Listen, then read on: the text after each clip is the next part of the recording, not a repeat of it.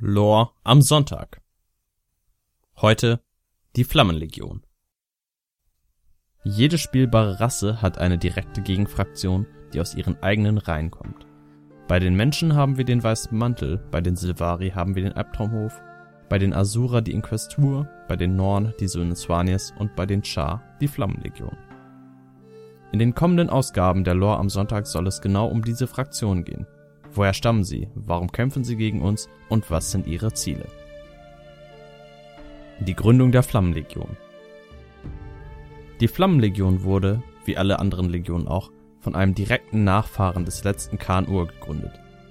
Dieser wurde durch ein Attentat getötet und seine Kinder teilten sich daraufhin in die vier auch heute noch existierenden Legionen Asche, Feuer, Blut und Flammen auf Letztere wurde durch die Begegnung mit den Titanen im Jahre 850 AE, also fast 1000 Jahre nach der Vertreibung aus Askalon, bei einer Expedition zum Vulkan Rangemer zu der stärksten der vier Legionen.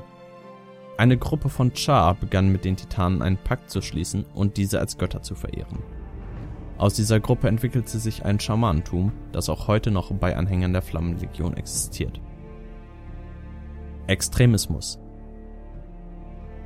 durch das Bündnis mit den Titanen wurden die Mitglieder der Legion immer radikaler und begannen die anderen Char zu unterdrücken.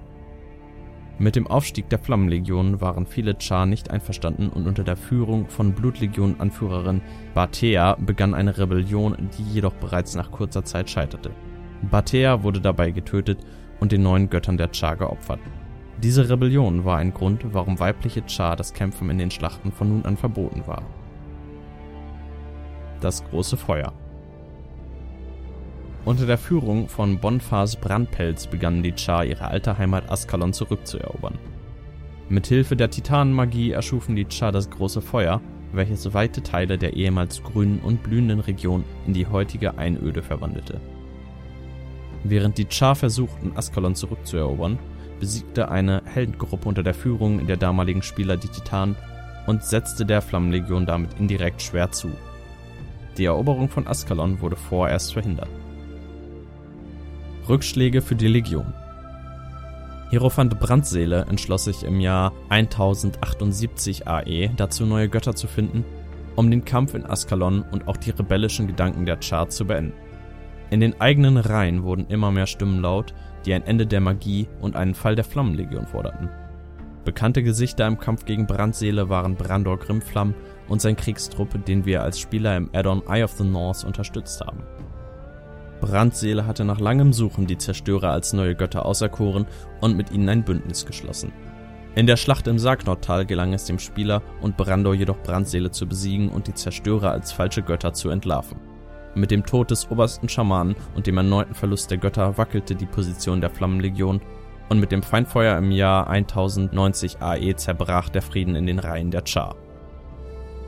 Die Revolution im Jahr 1116 AE entschlossen sich die anderen Legionen, sich gegen die Flammenlegion zu erheben und es kam zu einer Schlacht an den Ebenen von Golkheim. Mit Hilfe von Kala Flammenklinge und den weiblichen Char, die im Geheimen trainiert hatten, gelang es endgültig, den Sieg über die Flammenlegion zu erringen. Diese wurde jedoch nicht komplett zerstört, sondern durfte unter der Kontrolle der anderen Char weiterhin existieren, für den Fall, dass man die Magie erneut nutzen müsste. Trotzdem entstand in den Reihen der Char ein Hass gegen die Magie, die heute noch als Schwäche angesehen wird.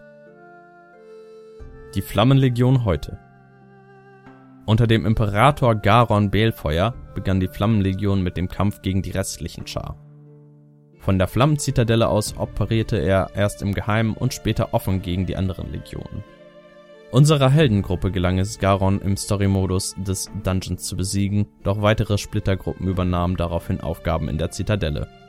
Eine Gruppe versuchte mithilfe der ewigen Flamme Garon wiederzubeleben, während eine andere Cera Eisenzahn, ein Mitglied der Eisenlegion, gefangen nahm, um mit ihrer Hilfe eine Waffe zu erschaffen. Nachdem wir auch diese Splittergruppen besiegt hatten, versuchte sich die Legion unter der Führung von Scarlet Dornstrauch und in Zusammenarbeit mit den Schauflern noch einmal daran, die anderen Char zu attackieren. Die geschmolzene Allianz war geboren, die jedoch nach dem Sieg über das feurige Duo und den Tod von Scarlet wieder zerfallen ist